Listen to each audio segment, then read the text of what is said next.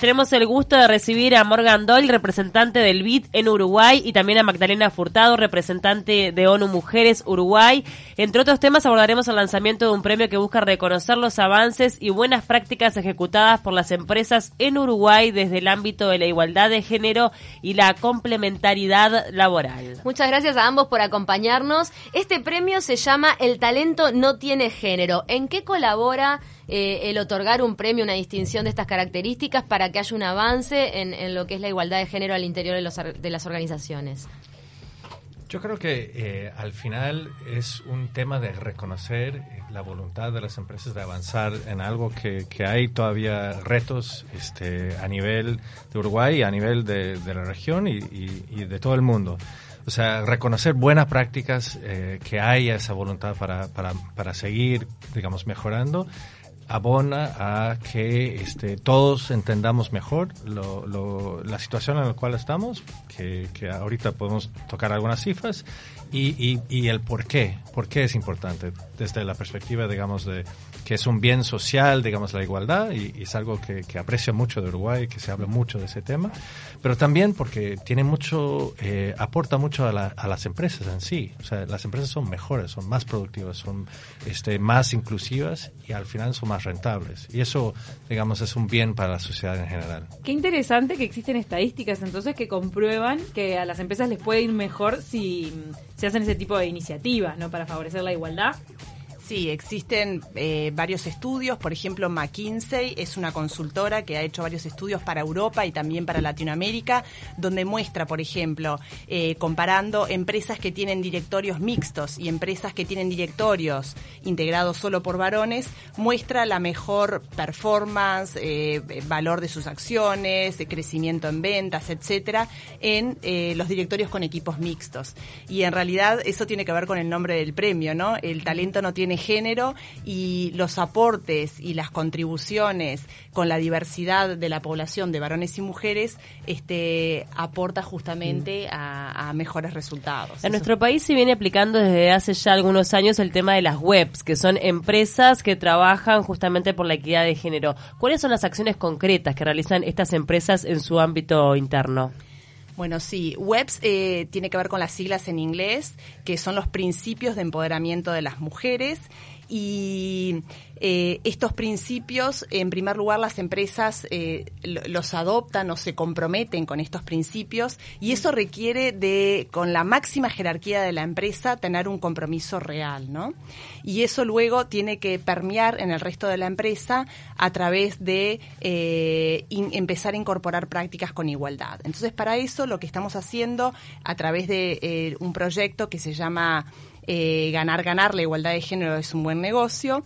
Invitamos a las empresas que se adhieren a estos principios a empezar a trabajar a través de participar en talleres para sensibilizar a todo su personal, acompañamiento técnico para poder este, tener un autodiagnóstico de la empresa. También tenemos junto con el BID eh, una herramienta que es gratis para las empresas y pueden hacer su autodiagnóstico que se llama Gender Gap Analysis Tool, que es como una herramienta que les permite saber dónde estoy parada hoy y tal vez poder medirse al año siguiente. También tenemos este, unos talleres de acompañamiento eh, que bueno que hay en diferentes formatos que acompañan luego de tener el diagnóstico de la herramienta a esa empresa a transitar hacia tener un plan de acción a la interna de la empresa. ¿Qué tipo de prácticas eh, presentan estos diagnósticos? O sea, para que la gente que nos está escuchando sepa, eh, esta práctica colabora con la igualdad de género. ¿Qué cosa concreta que hace eh, una empresa refleja que está considerando estas buenas prácticas? Bueno, varias de esas prácticas además las retomamos en el premio, ¿no? tienen que ver con diferentes ámbitos. Un ámbito, por ejemplo, puede ser el de las brechas salariales, ¿no? Cómo la empresa está abordando o está visibilizando esas diferencias salariales, porque cada vez que llegamos a una empresa te dicen, no, pero en mi empresa este, no hay diferencias de brechas salariales. Por algo es que el Instituto Rector de las Estadísticas Oficiales, el INE, arroja que sí hay brechas a nivel agregado. ¿La brecha salarial se ve más profunda en el ámbito público que en el privado? No, o en el ámbito privado. En el, privado mucho más que en el público. Es más equitativo a nivel público. ¿Y se ve que dos personas de diferente género ocupan un mismo rol, un mismo cargo y ganan distinto? ¿O se ve que hay una predominancia masculina en los puestos jerárquicos. Los dos. Las dos. Claro, hay una multiplicidad de, de efectos. Otra de las áreas que también este, se abordan también en el premio tiene que ver, por ejemplo, con el reclutamiento de personal. Los paneles de selección este, son solo de varones o también incorporan este, la, la mirada de mujeres. O también, como es en, en muchos otros países, se ha avanzado hacia currículum ciegos, ¿no? Este, el tema de que te evitan, ¿no? Todo ese, e- ese tránsito para llegar a la terna Sí, que final. quien selecciona no diga, ay, pero está en edad de poder tener un hijo, entonces mejor Pará, elija un varón. Porque ¿no? yo había visto ya lo del currículum sin foto. Pero sí tenés nombre y apellido. Pero en, hay países donde el currículum no dice ni siquiera el género. Exactamente, Wow. que los procesos de selección, muchos países donde ya han avanzado este, justamente a, tenés eh, persona A, persona B y persona Sí, el número de C. Y hay, y hay investigación sobre eso de eh, una profesora de Harvard que muestra que la diferencia en cuanto a quienes quedan reclutados al final del proceso es muy diferente, es mucho más equitativo. O sea, Qué como práctica es muy interesante eso. Wow. Eso es una, o sea, es considerado una buena práctica el, el, esto del currículum ciego. Sí, efectivamente, para tratar de contrarrestar los sesgos que, que de una forma u otra todos tenemos, ¿no? Y es una, una de, de varias prácticas que, que efectivamente pueda coayudar a que, a que haya mayor igualdad y, y, digamos, este una política más eh, abierta a que haya igualdad en cuanto al reclutamiento. El tema del apoyo a, a la, la licencia maternal o facilidades para que las mujeres, además de, de ser trabajadoras, sean madres, ¿eso también favorece la igualdad de género dentro de una empresa o organización? Sí, pero no solo en ese caso creo que hay que hablar de las madres, porque Uruguay tiene una ley que hasta los seis meses de vida del bebé, la madre y el padre se pueden compartir este, la licencia. Entonces, eh, justamente esa ley que fue aprobada en noviembre del 2013, creo que el espíritu era, bueno, si yo empleador voy a contratar y ex ante no sé, como tienen beneficio tanto la madre como el padre, si se la va a tomar la madre o el padre, no, no voy a castigar este, al contratar a una mujer porque también se la puede tomar el padre. Pero lo que sucede en la realidad en Uruguay es que el 70% de las mujeres se pide esa licencia parental, pero solo el 4% de los varones. Claro. Entonces, la empresa tiene la responsabilidad de promover, de incentivar también este, que los varones se lo tomen, porque lamentablemente Uruguay tiene una legislación bastante avanzada en el contexto regional, no Sí, tan de avanzada como los no países nórdicos, los act- a los pero hechos, ¿no? se dan cuenta que si solo el 4% Claro. este, se lo toma actualmente, y y lo, lo más impactante creo que es que saben que hay un 17% de varones que ni siquiera se toma la licencia paternal, La de los 10 o sea, días. la de los 10 días del padre. increíble. O sea, ni siquiera hay un 17% que no se la toma, ¿no? No, increíble. Son números que, que capaz que este, las empresas, al reconocer esas diferencias, y son todas preguntas que se, que se relevan en el premio, ¿no? Eh, al, al poder evidenciar y cuantificar cómo son esas diferencias en cuánto se lo toman las madres, cuánto se lo toman los padres, qué comunicación hacen desde la empresa para incentivar que se la tomen, porque muchos dicen que no se la toman porque está mal visto en su trabajo o porque sus pares le hacen bullying, ¿no? Entonces, creo que hay un montón de acciones que desde la empresa se pueden tomar. Entonces, hay un montón de áreas, la salarial, la de las licencias, la de la prevención de- del acoso, de la violencia hablar.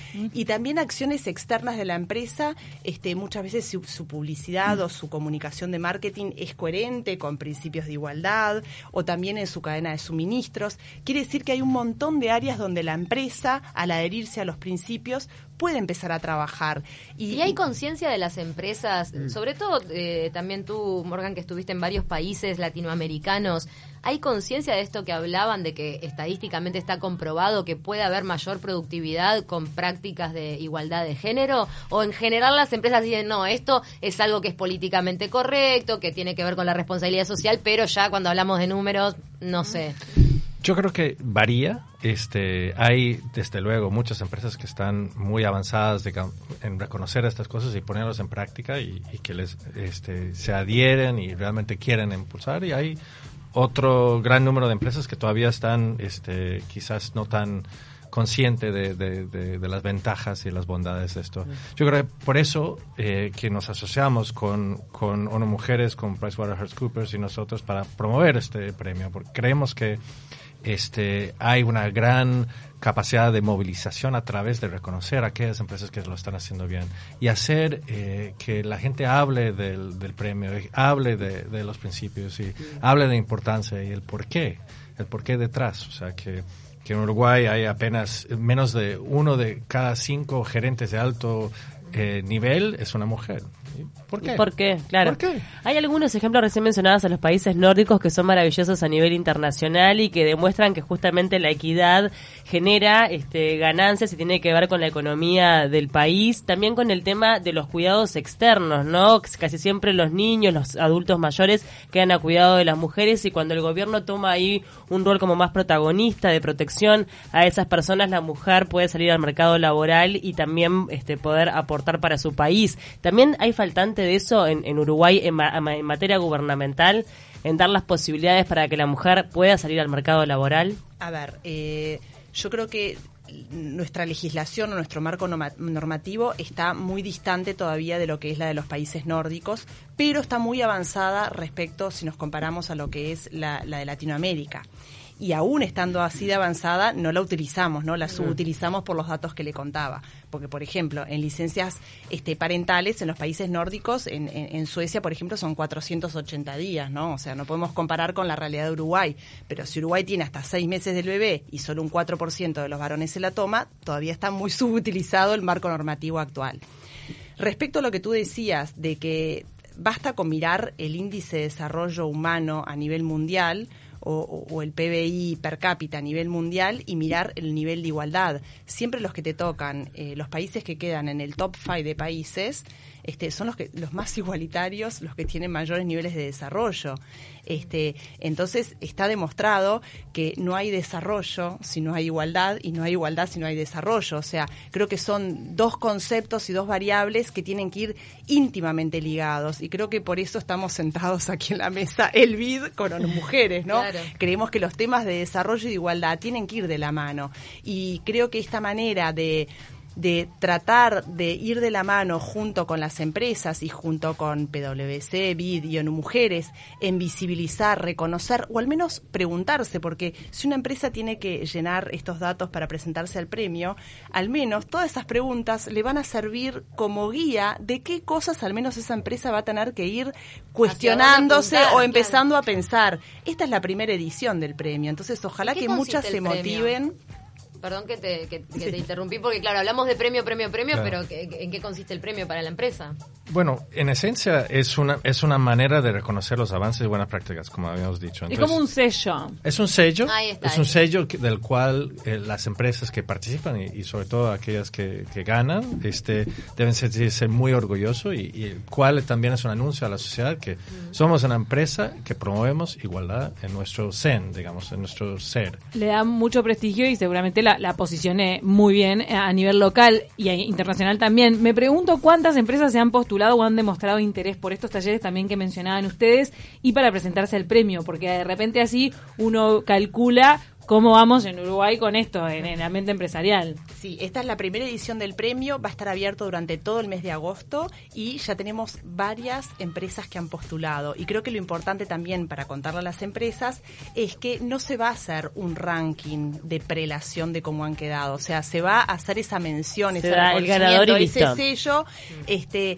a dos empresas por categoría, de nacional o multinacional. Pero eh, creemos que está bueno que todas se animen porque no se va a hacer ningún ranking de prelación y nadie va a señalar, porque creo que en esto estamos todos para aprender, para visibilizar para sumar, y para compartir para las buenas prácticas. Entonces ustedes están llamando a que empresas se presenten, que bueno, presenten sus casos. Parte de lo que queríamos este, hacer a través de este espacio es eso, animar. Y, y en ese sentido también es importante reconocer que no es un proceso engorroso para nada. O sea, el, form el, formulario está disponible en una página web que ahora le vamos a dar la dirección y no requiere más de 40 minutos para ir diligenciarlo y llenarlo. Luego hay una visita posterior, pero no es una, eh, un requisito, digamos, muy oneroso para, mm. para que las empresas este, vengan y postulan. ¿En qué y ojalá pueden hacerlo?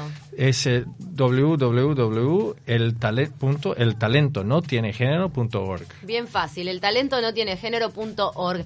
Eh, ¿Tiene que, que tener ciertas características la empresa, cierto tamaño o cualquier tipo de empresa puede postular? Sí, eh, mayores de 10 colaboradores. Más Este, de 10 empleados, por más de decirlo 10 alguna manera. empleados, Bien. sí. Más de 10 empleados, entonces se han presentado empresas grandes hasta ahora interesadas y también empresas más chicas.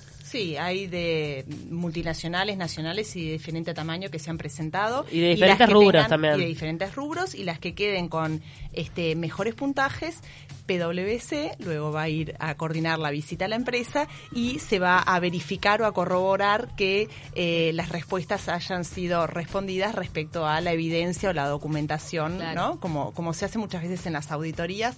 Bueno, así que este Price, eh, con, bueno, con su trayectoria y con su calidad de trabajo, nos va a garantizar este, bueno, el- quién va a ganar este premio. Yo preguntaba lo del tamaño porque a veces uno piensa, ah, no, ese tipo de prácticas es para las empresas enormes, las multinacionales, pero de repente cuando uno está naciendo y, y- y formándose más como empresa y creciendo, está bueno ya desde el inicio empezar a orientar hacia ese lugar, ¿no? Tal cual, y de hecho, en Uruguay las, las cifras dicen que, digamos, de las empresas grandes, de más de 100, solo 4% de los altos cargos son de mujeres. O sea, de alguna forma, por lo menos en cuanto al, al talento dentro de la misma empresa, las empresas más bien medianas o chicas tienen un mejor desempeño, curiosamente, a diferencia de otro. Eso no es tan así necesariamente con los multinacionales, pero, pero llama la atención. Y estoy de acuerdo, yo creo que cuando nacen y, y, eh, o sea, todo momento es bueno para, para abordar eso, pero, pero las chicas que están, que tienen la aspiración de, de- de crecer,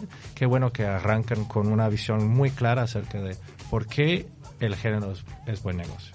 La verdad, Perfecto. La muchísimas igualdad. gracias por todo esto porque recuerda muchísimas cosas que, que está bueno recordar y que ojalá se presenten muchas empresas y que motiven a que en el futuro también más empresas tomen este tipo de acciones. www.eltalentonotienegénero.org Allí entonces pueden postularse. Gracias a los dos por acompañarnos esta mañana en el Taquito. Muchas gracias a ustedes.